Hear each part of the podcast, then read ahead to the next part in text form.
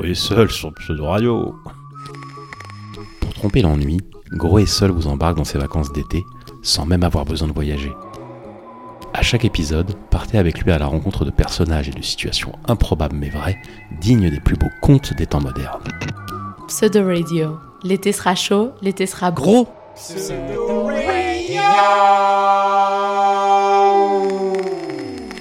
Épisode 8, Gros et le voyageur astral. C'était la dernière ligne droite de l'été, celle de tous les dangers pour Gros, le moment où le grand trou, alias la Grande Dépression estivale, livrait ses derniers assauts. Les plus vicieux et les plus sauvages. Gros était inquiet, d'autant plus qu'il n'arrivait pas à dormir. Las de s'évader à travers les stories Instagram des gens en vacances, Gros déplorait que l'époque avait changé. Les réseaux sociaux avaient perdu leur innocence. En effet, avec l'expérience, rodés aux capricieux algorithmes, les gens étaient devenus beaucoup trop conscients de leur image, qu'ils géraient en véritables petits managers du quotidien. Conséquence de quoi, il était rare de trouver un gramme de vérité dans cette grande salade niçoise à followers. À ce sujet, Gros n'était pas moraliste. Il ne reprochait ni les filtres ni les applis permettant de s'affiner le visage et autres techniques à gratter du like, mais regrettait l'uniformisation de tout, partout et tout le temps. Pour lui qui passait son temps à regarder le monde comme si c'était la télé, c'était comme s'il n'y avait plus qu'une chaîne unique et mondialisée, faite de publis à heures paramétrées et selfies à angle parfait. Et cela était valable pour tout. Des tristes et vieillissants sites porno, aux chaînes YouTube de développement personnel, en passant par les céréales motivateurs et autres TikTokers businessmen en herbe. Tous invitaient inconsciemment à devenir sa propre marque, transformant peu à peu l'Internet libre et baroque des débuts en une gigantesque page de pub déguisée. Bref, dans tout ce contenu à stimuli prévisibles, Gros s'ennuyait et ferme. Il avait besoin de nouveautés. Mais que faire à J-10 de la fin du mois et donc sans un euro en poche? C'est en regardant le ciel noir de la grande ville qu'il se souvint d'une vidéo d'un certain Mark Auburn, qu'il avait archivé dans son fameux gros dossier à contacter quand je m'ennuie. L'homme y était présenté comme le grand spécialiste français du voyage astral. Ça en jetait quand même. Ni une ni deux, Gros s'empressa de lui écrire sur sa messagerie Facebook. Bonjour Marc, je m'appelle Gros. Je suis le grand spécialiste français du voyage à travers les stories Instagram. Je m'évade de la réalité à travers la vie des gens, et ce depuis que je suis tout petit. Nous avons sûrement beaucoup à nous dire. Que diriez-vous de nous rencontrer? Je pourrais amener des crêpes et des Kinder. Marc, qui ne dormait pas, évidemment la nuit il voyage, lui proposa de passer chez lui. Ni une ni deux, Gros tout revigoré, prit sa trottinette électrique et fila à sa rencontre. Ça va, gros? Bienvenue. Ravi de te connaître, gros. On a plein de choses à échanger aujourd'hui. C'était comme si Gros et Marc se connaissaient depuis toujours. Marc le voyageur était un homme tonique, au regard franc et au sourire avenant. Attablé dans le salon, afin de poser les bases d'un dialogue entre experts du voyage, Gros demanda à Marc de lui exposer précisément ce qu'était un voyageur astral. Un voyageur, c'est quelqu'un qui voyage hors du corps consciemment, totalement consciemment et en totale maîtrise, qui décide de l'endroit où il va, qui est conscient de qui il est, qui a la mémoire à la fois de qui il est quand il est dans le corps et la mémoire de ce qu'il a vécu quand il revient dans le corps. C'était clair, net et précis. Gros appréciait. Avec une telle entrée en matière, il avait la confirmation que la réputation de Marc n'était pas usurpée. Gros avait l'œil pour ça. Il avait affaire à un cadre de la discipline. Cela promettait de belles découvertes à venir. D'autant plus qu'à la manière dont Marc enchaînait, Gros voyait bien qu'il en avait sous le pied. Le voyage astral consiste en fait à volontairement sortir hors de son corps et de voyager aussi longtemps qu'on peut. Il y a un moment ou un autre, il y a un mécanisme de rappel, donc on réintègre le corps. On transmet au corps biologique à ce moment-là toute l'information, tout le récit, tous les détails de ce qu'on a vécu en dehors du corps. C'était comme lorsque Gros se rendait sur le compte Insta de quelqu'un. En un clic, il était comme téléporté dans la réalité de la personne, tantôt dans une soirée arrosée, tantôt au bord d'une piscine ou dans un cours de yoga. De là, il lui suffisait de faire le vide et se laisser inspirer par l'image postée. Et hop, il pouvait évoluer à l'intérieur de celle-ci comme s'il y était. Ce talent de projection imaginaire ne datait pas d'hier, expliquait Gros à Marc. Cela avait débuté lorsqu'il était à la maternelle. Assis au fond de la classe, Flémisant à participer aux activités, Gros avait pris l'habitude de laisser aller son regard fixement sur quelqu'un ou quelque chose pour s'évader loin du monde et de la réalité. Faut dire que dans la section où on l'avait mis, fallait mieux s'en extirper de la réalité. Entre les frères Bouli qui ne cessaient de lui faire les poches pour lui voler son goûter, Farid sécateur qui au moindre prétexte voulait se battre avec tout le monde, ou encore Sylvie la dingue, sa voisine sociopathe qui prenait un malin plaisir à terroriser Gros en retournant ses paupières et lui courir après en hurlant Je vais t'éventrer Gros aimait dire qu'il avait été un voyageur de nécessité, avant d'être un voyageur de volonté. Un migrant de l'imaginaire fuyant les tarés de l'école maternelle. Marc, lui, avait eu ses premières expériences de voyageur encore plus tôt. Quand j'étais tout petit euh, bébé, euh, oui, j'avais souvent ces phénomènes-là. À l'endroit où j'habitais, je me promenais, je volais. Il y a des nuits où j'ai joué comme ça, en faisant des pirouettes, etc. pendant euh, longtemps. Parce que c'est, on s'en lasse pas. Voler, être léger, voir les choses telles qu'elles sont. Je deviens voyageur à l'adolescence quand je me rends compte qu'on peut maîtriser le phénomène et le provoquer. Jusque-là, les phénomènes de voyageurs du corps étaient spontanés et j'y pensais tout le temps. J'attendais que ça recommence. Quand j'étais tout petit, d'ailleurs, je rechignais jamais pour aller au lit parce que j'avais fait des centaines, des milliers de tentatives pour reproduire le phénomène, mais je savais pas comment du tout comment m'y prendre. Alors, je sautais en l'air et je comprenais pas pourquoi je retombais comme un gros paquet de viande sur le lit. Mais j'ai essayé des milliers de fois et c'était exaspérant. Comment je pouvais retrouver cette sensation, retrouver la liberté, passer à travers les murs, planer dans les couloirs, aller dans la, ville, aller fouiner partout, euh, et puis être pleinement heureux et voir plein de choses quels sont les facteurs qui vont favoriser ça? Alors, je me suis rendu compte qu'évidemment, il fallait que le corps dorme. Je me suis rendu compte qu'il euh, fallait que j'ai la totale conscience. Sans totale conscience, ça donne des rêves. Pour moi, ça n'a aucun intérêt. Le voyageur est totalement réveillé. Et j'irais même, il est beaucoup plus réveillé que quand il est dans son corps biologique. Gros. La sensation de réalité et de conscience et de lucidité est absolument époustouflante. Elle est écrasante. C'est une réalité qui pèse 1000 tonnes. Les couleurs, les odeurs, mais tout. Parce qu'on a toutes les perceptions plus d'autres. Et quand on revient dans le corps, on a vraiment l'impression que le monde dans lequel on est actuellement, c'est lui euh, qui est un rêve, qui est complètement irréel, qui est une espèce de farce, où rien n'est vrai, où tout est fumeux, alors que les réalités qu'on vit en dehors du corps sont très intenses. Alors ça, ça faisait sacrément envie à gros. Tout ce que décrivait Marc semblait être tout l'inverse de ce qu'était devenu Instagram. Mais comment cela fonctionnait-il? Y avait-il des prérequis ou des contre-indications? Demanda Gros qui frétillait de curiosité pour cette nouvelle discipline qui promettait une grande qualité d'évasion. Marc, qui n'était pas avare d'informations, lui dressa une liste aussi précise qu'exhaustive. Il y a quatre paramètres que j'ai identifiés au fil du temps. C'est vraiment le corps complètement endormi, le système neuronal complètement au repos, c'est-à-dire euh, moins, il fait de bruit, le cerveau mieux c'est, donc on le coupe comme une radio. L'intention de voyager, ça c'est fondamental. Et surtout, le paramètre principal, c'est que tu te rends compte que pour atteindre l'état de stase, il faut être dans un état de total non-effort. Tout ce qui est du domaine de l'effort euh, va renforcer l'activité de liaison en fait avec le corps biologique. Toute tension, même mentale. C'est-à-dire les gens qui désirent très fort faire le voyageur du corps, bah, ils installent toutes les conditions pour pas y arriver. Donc il faut être dans un état de détachement, même par rapport au désir de voyager. Gros était satisfait d'entendre ça car niveau non-effort, il était sacrément doué. En plus, ça se passait au moment du sommeil, depuis un lit, l'endroit où il passait la plus grande partie de son temps. C'est dire si le voyage astral était fait pour lui. Du sur-mesure même. Trop excité à l'idée de pouvoir essayer, Gros s'empressa de demander à Marc s'il pouvait lui donner quelques tips pour faire son premier voyage astral. Ça serait une sacrée arme contre le grand trou qui, pour sûr, ne l'aurait pas vu venir. Mais où tu vas, gros?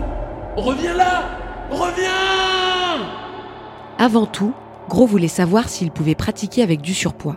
Parce qu'une fois, il avait voulu faire du saut en parachute et on lui avait interdit sous prétexte qu'il dépassait les 120 kilos. Marc le rassura sur ce point.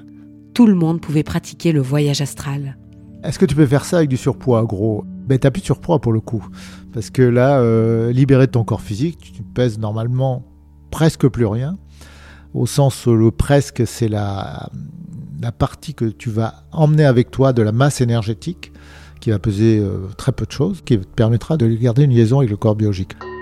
Ouf, dit Gros en s'allongeant sur le canapé pour une première leçon. Après avoir tamisé la lumière, Marc, au chevet de Gros, l'invita à se détendre. Alors Gros, par exemple, tu veux sortir de ton corps. D'abord, tu ne te prends pas la tête. T'évites de, donner des objectifs à la noix du style je vais aller voir la pyramide de Khéops ou je ne sais quoi. Ou te donner rendez-vous avec des copains. Ne fais pas ça. D'abord, t'en parles pas. Tu fais ça dans ton coin. Et tu n'en fais pas un challenge personnel avec tes amis ou ta famille ou n'importe quoi. Ça, c'est une très mauvaise idée. Tu t'allonges sur ton lit. L'idéal, c'est que tu fasses d'abord un gros dodo, on va dire 3 ou 4 cycles de sommeil. Ensuite, tu te réveilles, tu te réveilles complètement. Tu vas te promener euh, dans ton appartement, dans ta maison, et tu te re- te recouches au bout d'une demi-heure. Et là, tu vas commencer à faire des exercices de type énergétique et tu vas poser ton intention. Et tu vas laisser ton corps se rendormir. Et au prochain réveil, tu ne bouges pas dans ton lit et tu mets dans ton esprit une injonction de mouvement.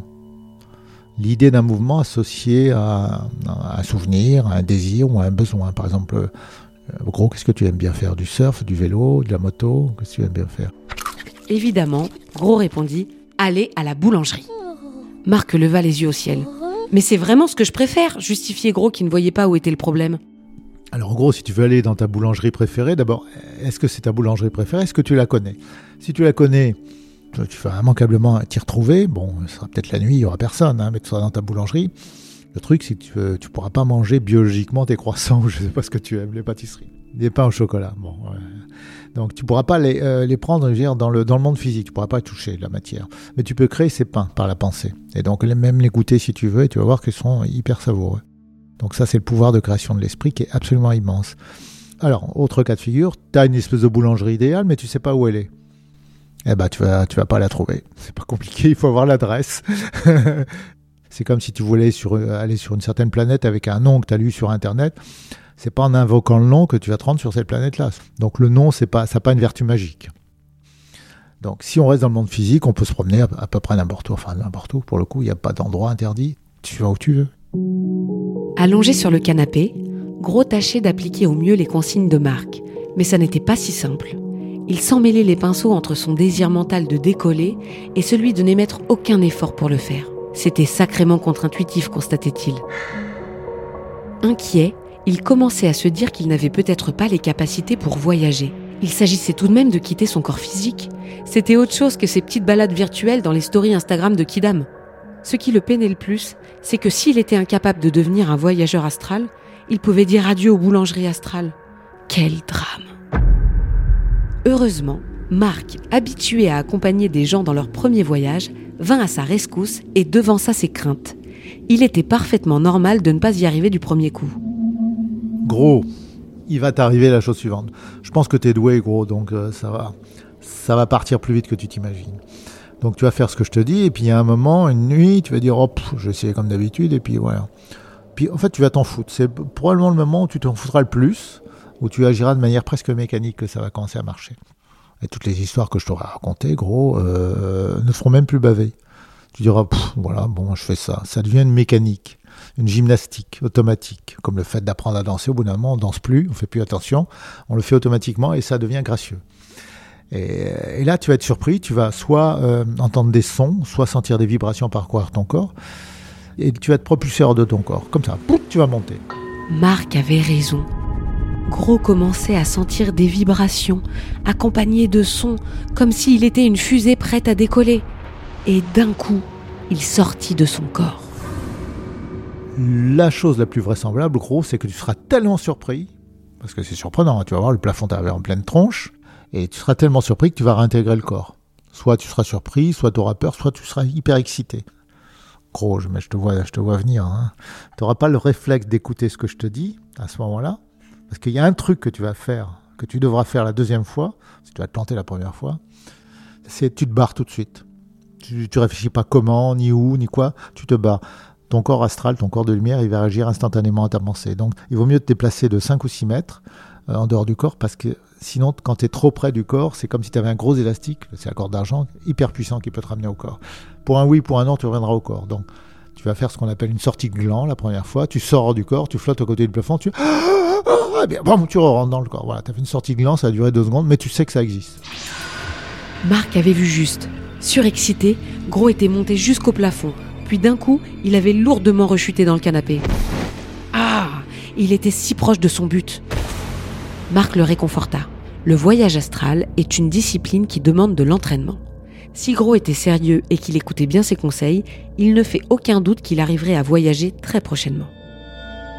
Gros avait repris espoir en s'imaginant aller de boulangerie astrale en boulangerie astrale pour se motiver. Une par nuit. Combien y avait-il de boulangeries en France? Des milliers, voire des milliers de milliers. Il n'aurait pas assez d'une vie pour se les faire toutes. Il lui faudra les présélectionner pour être sûr de ne pas rater les meilleurs. Ça allait demander une sacrée organisation tout ça, mais le jeu en valait la chandelle. Gros s'emballait, il n'avait plus de limite. Et avec les filles, ça marche aussi? se demandait Gros intérieurement. Ça serait bien qu'il ait une grosse pour visiter toutes les boulangeries et partager tous ses pains au chocolat. Évidemment, c'est le genre de question qu'on avait déjà posé mille fois à Marc, qui voyait Gros tourner autour du pot. Oui, Gros peut avoir une histoire d'amour dans cette dimension-là. Euh, D'abord, elle sera supérieure en qualité et en intensité tout ce que Gros peut imaginer quand il est sur le plan physique. On peut avoir quelque chose qui est très proche d'une relation sexuelle et sensuelle, sauf que c'est encore plus intense. Il y a des gens qui se complaisent euh, là-dedans. Moi, Gros, je pense que tu es comme moi, tu vas pas t'arrêter à ça parce que ce que tu vas vivre en dehors de ça, en dehors de la sexualité, le fait de voyager, de voler, d'explorer, c'est jouissif au-delà de toute l'imagination. Tu vas tomber amoureux de belles âmes et de, belles manifestations. Tu vas voir des choses magnifiques, mais pas seulement des êtres, euh, hommes ou femmes ou autre chose. Tu vas voir des fleurs, des arbres, des prairies, des montagnes. Là, tu vas comprendre ce que c'est que la nostalgie du paradis, parce que les humains parlent du paradis, mais ils, ils s'en souviennent pas, ils savent pas ce que c'est. C'est pas un endroit qui est simple, c'est un endroit qui est immense. C'est vaste comme cet univers physique, c'est même plus vaste encore. Donc, c'est c'est d'une beauté transcendante. Euh, Tu peux t'arrêter devant une petite fleur, ça m'est déjà arrivé, et de dire je reste là 10 000 ans. Dans les, dans les mondes supérieurs, tu peux être en béatitude, en, contemplation devant un brin d'herbe qui est parfait, sans t'ennuyer pendant 10 000 ans. Je, pèse mes mots, c'est vrai, parce que c'est la beauté de la création dans sa complexité, dans sa. C'est pas simplement un brin d'herbe, c'est la beauté absolue. Donc euh, oui, les êtres, tu peux tomber amoureux, mais c'est pas l'amour biologique qu'on connaît ici. Tu sais, l'amour biologique, gros, c'est la reproduction. Quand tu vis en dehors du corps d'autres réalités, tu te rends compte que l'amour que tu ressens et qui est ressenti par les autres aussi. D'abord, il n'est pas exclusivement euh, entre deux êtres euh, humains, on va dire, mais tu vas ressentir cet amour avec une forêt, avec un arbre, avec le ciel, avec la lumière, et la quantité d'amour que tu échanges, que tu reçois, euh, elle est immense, c'est-à-dire que tu en as beaucoup trop. Ce que je voulais dire, c'est que tes préoccupations telles que tu les imagines maintenant alors que tu es dans le corps, tu peux t'asseoir dessus et toutes les jeter à la poubelle. Ce qui va te sembler intéressant une fois que tu ressortiras de ton corps, c'est pas du tout ce que tu imagines maintenant. Ce qui, mais moi je te dis, ce qui va t'intéresser, c'est d'explorer, de voler, euh, de parcourir, euh, de, survoler les plaines, de pénétrer, parce que avec ton corps de lumière, tu pénètres partout, donc d'aller dans le sol, de te mélanger avec les arbres, tu vas euh, où tu veux, voire même de quitter la planète, et puis euh, là, par contre, c'est encore très sympa, et puis tu files, t'as pas de limite de vitesse, donc tu vises les étoiles les unes après les autres, et puis regarde, toute la création comme elle est fantastique. Là, tu comprends qu'on n'est pas tout seul dans l'univers. Ah bah là, tu es obligé de le voir. hein. Il y a du monde, hein, et fichtrement. hein. En plus de pouvoir voyager, Marc avait aussi l'aptitude de se rappeler de ses vies passées. Cela intéressait Gros qui adorait se balader dans les archives du net. Tel un archéologue 2.0, il passait des nuits entières sur des sites qui indexaient des sites internet disparus ainsi que les versions des sites plus anciens de ceux encore en vie. Telle une fresque historique, on y voyait le style des gens, les mœurs, ce qu'ils osaient dire et montrer. Quand ils ne savaient pas encore qu'un jour, tout le monde aurait une vie virtuelle et qu'il faudrait soigner son existence en ligne autant que dans la vraie vie. Euh, je fais partie des gens qui se souviennent spontanément de leur vie passée. Et donc euh, des vies euh, qui sont passées sur Terre et aussi des vies qui ne sont pas passées sur cette planète-là. Et ça, ça est remonté spontanément, sans méthode, sans maître, sans livre, sans rien, au cours de mon adolescence et de mon enfance. Les premières traces de réminiscence de ma vie passée euh, sont opérées quand j'avais euh, 4 ans. C'était une vie qui se passait euh, approximativement à la fin du 19e siècle. Une vie extrêmement courte, j'étais un enfant abandonné dans un orphelinat. Je donne des détails, en gros. Par la suite, euh, dans les événements majeurs, à l'âge de 14 ans environ, il y a eu une espèce d'émergence extrêmement violente d'une existence passée sur une autre planète que j'ai appelée SS3, parce qu'elle a trois soleils. Et donc ça m'a beaucoup perturbé, parce que je ne m'attendais pas à ça du tout. tout de suite après, dans les années qui ont suivi, une puissante émergence est remontée, avec beaucoup beaucoup de détails, sur une vie que j'ai passée en Grèce il y a 25 siècles, à Corinthe. Et donc j'ai euh, pu des années après euh, me rendre sur place et retrouver les endroits où j'ai vécu, donc il y, a, il y a 25 siècles, il y a 2500 ans. Incroyable. Gros écoutait Marc attentivement. Il ne s'était jamais souvenu d'une vie antérieure. Il ne se souvenait déjà pas de ce qu'il avait fait la veille. Curieux, Gros invite à Marc à développer. Quand les mémoires remontent, elles sont tellement précises et intenses que tu pas de doute. Et tu tous les détails. Tu revois quand tu passais dans telle rue, euh, que tu étais avec tel ami, que tu pensais telle chose, les odeurs, euh, le toucher de la pierre, euh, les marchands. En même temps, je, me repasse des morceaux de vie, les commerçants qui étaient là, les latrines, tu, tu tout. Euh, Et je me souviens de ma mort aussi, et c'est ça qui m'a bien foutu les boules. Quand j'ai cherché, je suis allé en Grèce, euh, j'ai fini par retrouver l'endroit. Et je savais sur place des choses que les gens ne savent pas. Tu revis tout, quoi. Euh, les détails, comment j'ai été recruté, par exemple, dans la, dans la garnison, enfin, ce qu'on appelle garnison de Corinthe. On était, il y a 25 siècles, on était au 5e siècle avant Jésus-Christ. Je me souviens de tout. comment est-ce qu'on s'entraînait à la bataille Comment est-ce qu'on allait combattre les, mé- Nos méthodes d'entraînement Tout ça, ça te revient à- de manière extrêmement précise. C'était un soir où euh, il faisait très doux, c'est très bon, et nos quartiers étaient dans les souterrains. Il y avait des constructions de pierre qui n'existent plus, et il y avait une grande place sur laquelle on s'entraînait où il y avait des manifestations de temps en temps. Et donc un soir, je rentre là-dedans avec mes potes, des, frères d'armes, et puis il y a, il y a des gens qui nous ont attaqués par derrière. Et c'est des gens qui faisaient partie de notre garnison, donc c'est une espèce de tradition interne. On était en train de marcher, on a entendu du bruit, et ils nous ont attaqués direct, sans même qu'on les tente sur tout. On n'avait pas d'armes, nous. hein. Mais euh, moi, ils m'ont touché au dos et ils m'ont coupé les tendons des jambes. À fond dans le récit, Gros cria comme si c'était à lui qu'on venait de sectionner les membres. Les salauds.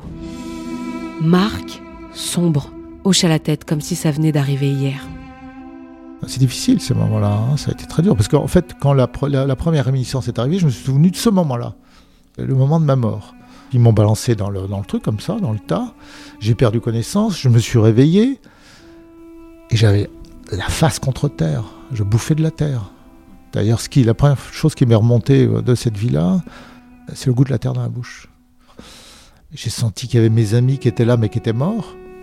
C'était terrible ça pour moi. Mes amis morts. Oh,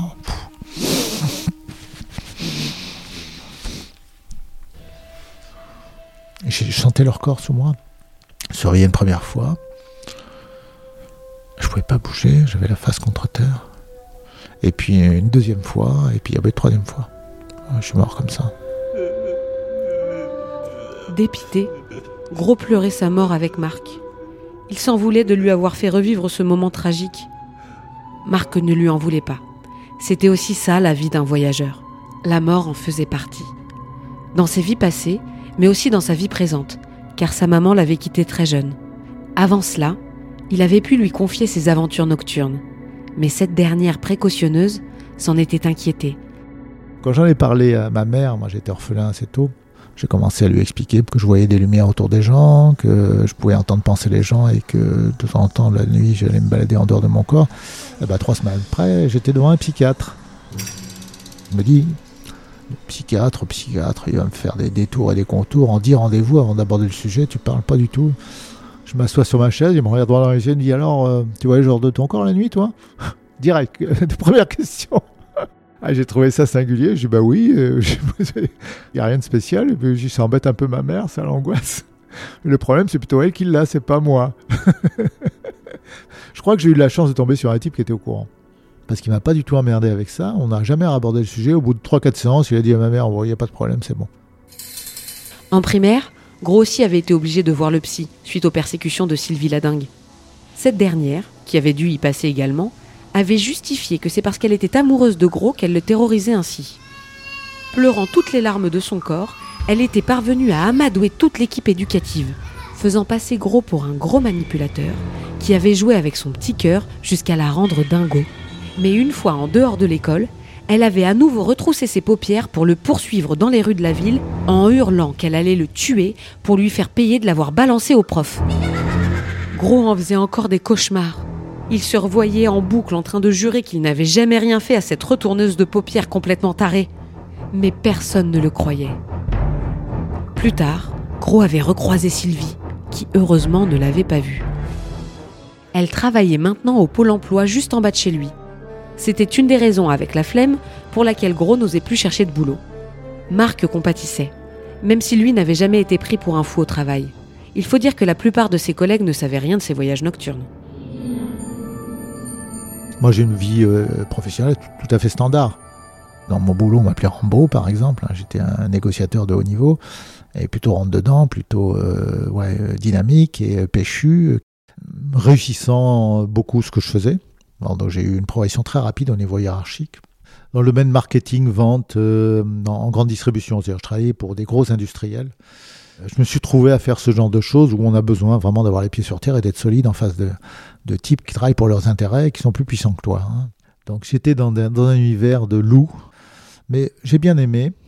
Il y a très peu de gens qui étaient au courant de, de ce que j'étais euh, intérieurement. Mais les voyageurs du corps m'ont donné quelques indices, quelquefois bien, bien intéressants, et les facultés psy aussi. Donc ça m'a aidé quelquefois. Je dois dire que ce n'est pas la majeure partie de, de ce qui m'a favorisé dans ma carrière, mais ce qu'il faut bien comprendre, c'est que je ne devais pas parler de ça. Dans mes amis, il y avait un petit cercle qui était au courant. Mon premier cercle, c'est-à-dire ma famille intime, mes enfants, étaient au courant puisque je leur racontais mes aventures le matin au petit déjeuner, donc euh, ça faisait marrer. Puis un jour, euh, ma fille euh, a eu une expérience hors du corps euh, spontanée une nuit, et elle est venue dans mon bureau stupéfaite. Elle m'a dit mais tout ce que tu me dis depuis toujours, alors c'est vrai. Elle a découvert que c'était vrai par l'expérience. hein. Les gens ne comprennent ça qu'en vivant l'expérience, c'est totalement compréhensible.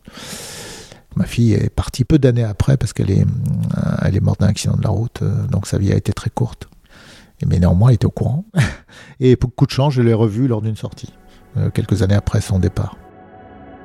J'étais en train de me promener dans une autre dimension, en train de voler, euh, on va dire, à 5-6 km au-dessus de, vastes paysages.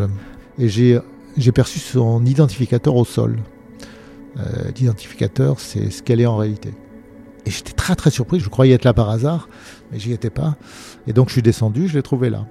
Je l'ai reconnue, hein, elle avait pris la forme de son corps biologique. Et pour elle, il s'est écoulé l'équivalent de quelques semaines. La perception du temps est vraiment différente. Et pour moi, peut-être 3-4 ans. Elle était juste là, pour elle était en train de se reposer. J'ai touché, hein, puisqu'on était sur la même fréquence vibratoire, c'était elle.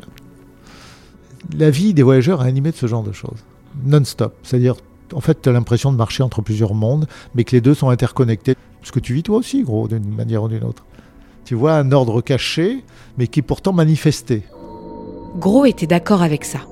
En tant que voyageur Instagram, il était devenu spécialiste dans l'art de voir le sous-texte de n'importe quelle publication. Toute la comédie humaine 2.0 qui se déploie chaque jour sous ses gros yeux qui slide aussi vite qu'il décrypte. Il s'en disait des choses dans tout ce non-dit, confirmait Gros à Marc qui commençait à fatiguer. Il faut dire qu'il était tard, bientôt 4 heures du matin à afficher la pendule du salon. Avant de quitter Gros, Marc conclut par une ultime tentative pour le faire décoller. Gros se mit en position, plus déterminé que jamais. Et miracle, cette fois, il réussit à passer le cap de passer à travers le plafond. Gros montait lentement mais sûrement vers le ciel. Tu vas monter tu vas voir, euh, si tu habites Paris par exemple, tu vas voir Paris, tel que c'est. Sauf que tu vas avoir plus de choses. Ta vision, euh, la vision de ton corps de lumière te permettra de voir des choses que les yeux physiques ne voient pas. Bon, tu verras ça en détail quand tu seras sur le coup. Je conseille de ne pas avoir de projet préalable parce que de toute façon tu les suivras pas. Là, tu vas te dire, bon, bah tiens, je vais par là. Même s'il y a un peu de nuages et tout ça, tu peux percer les nuages avec ta vision astrale. C'est magique. Gros regardait Paris qui se déployait en dessous de lui, tout aussi bien qu'il pouvait voir, grâce à sa vision magique, les cimes du Mont Blanc, comme si elles étaient là à quelques mètres de lui. Tu vas viser le Mont Blanc et tu vas dire, allez, j'y vais doucement, par exemple. Doucement, c'est 10 000 km heure, hein. c'est super doucement ça. Tu vas voir les paysages de nuit, tu vas voir que tu vois dans la nuit, mais c'est une espèce de clarté particulière. Profite des paysages, regarde-les sans vibrer la campagne et la ville. Regarde comme euh, même la lumière qui émane des villes euh, est typique de l'humanité terrestre et ces lumières. Et tu vas regarder les couleurs de ces lumières. Ce ne sont pas les lumières des, des éclairages. Tu les vois les lumières des éclairages, mais tu vois autre chose aussi tu vas voir que c'est le niveau de l'humanité qui est visible là. Les gens qui sont là. Tu vois des couleurs orange, jaune, un peu terne, un peu sale. C'est les couleurs de l'humanité terrestre. Gros les voyait bien. Il allait et venait au-dessus des villes et des villages, se familiarisant avec cet état d'extrême liberté. Amuse-toi et amuse-toi à voler à toutes les vitesses. Si tu as suffisamment de temps et que tu passes une petite barrière psychologique, prends de l'altitude, euh, monte de plus en plus haut, doucement, comme si tu étais un ballon pour t'habituer à l'altitude, tu vas voir, tu, risques rien. Si tu t'arrêtes d'avoir l'intention de monter, tu restes suspendu là. Et c'est tout, tu tombes pas. Donc profite de ça déjà, essaye ça, tu écartes les bras, tu vas tu tombes pas. Si tu les écartes pas, c'est pareil, tu tombes pas non. Voilà que Gros faisait l'étoile de mer tout en haut de l'atmosphère. Puis, pris d'un coup de folie, il se lança dans un enchaînement de figures de gymnastique acrobatique. Roulade avant, roulade arrière, moonwalk, il conclut par une triple vrille et hop, salto arrière. Marc le regardait s'éclater avec le sourire tout en continuant de le guider. Si tu as le courage à arriver à 100 ou 200 km d'altitude, éloigne-toi de la planète. C'est un deuxième fort de voyage euh, qui commence parce que dès que tu vas t'éloigner de la planète, d'abord tu vas fuser très vite dans l'espace et tu vas très vite perdre de vue la, la planète Terre, ta planète mère, celle qui héberge ton corps, et ton mental va changer radicalement tout de suite. Euh, Il va se passer quelque chose où tu vas te sortir de ce que j'appelle la bulle locale. C'est un, dépouillement métaphysique qui t'attend, c'est instantané. C'est-à-dire que euh, tout ce qui est identifié comme humain terrestre, tu laisses derrière toi dès que tu soles. C'est comme si autour de la Terre, il y avait une bulle et il y a une bulle. Et quand tu quittes ça, tu quittes ce que j'appelle le marécage intégralement. Et là, tu, tu redeviens, euh, enfin toi-même, mais sauf que ce toi-même est totalement indescriptible. Ne faisant qu'un avec le grand tout, Gros ne s'était jamais senti aussi complet. Il restait là, immobile, à profiter d'être. T'as pas le sentiment de manque, euh, quoi que tu vives, t'as aucune peur. Enfin, moi en tout cas, c'est mon cas, c'est le cas de- des voyageurs. T'as peur de rien. Qu'est-ce que tu veux qui t'arrive? Ton corps a de lumière est insensible, par exemple, à la chaleur ou au froid. Donc tu vas pas te cailler. Euh, il n'a pas besoin de manger. Donc tu tu vas pas crever de faim. il est dans un état de complétude en lui-même. Donc tu n'as pas besoin d'amour ni d'avoir de, de, claques dans le dos. Tu vas t'abreuver de découvertes, de visions, de, de voyage, d'exploration. Et ça, c'est c'est ineffable. Profite de ça à fond et puis après, choisis ta vie. Donc l'exploration, c'est à l'infini, gros. Gros n'était plus qu'un tout petit point dans l'immensité du cosmos. Avant de le laisser partir complètement, Marc l'observa interpeller un vaisseau extraterrestre en forme de pain au chocolat qui manœuvrait dans le coin. Gros monta à bord. Il était piloté par une magnifique créature extraterrestre, vêtue d'une splendide robe en sucre glace, qui l'accueillit avec un grand sourire. C'était sa grosse âme sœur d'une autre planète. Main dans la main, ils mirent le cap vers les tréfonds de l'espace, partant à la recherche des meilleures boulangeries astrales de toutes les galaxies.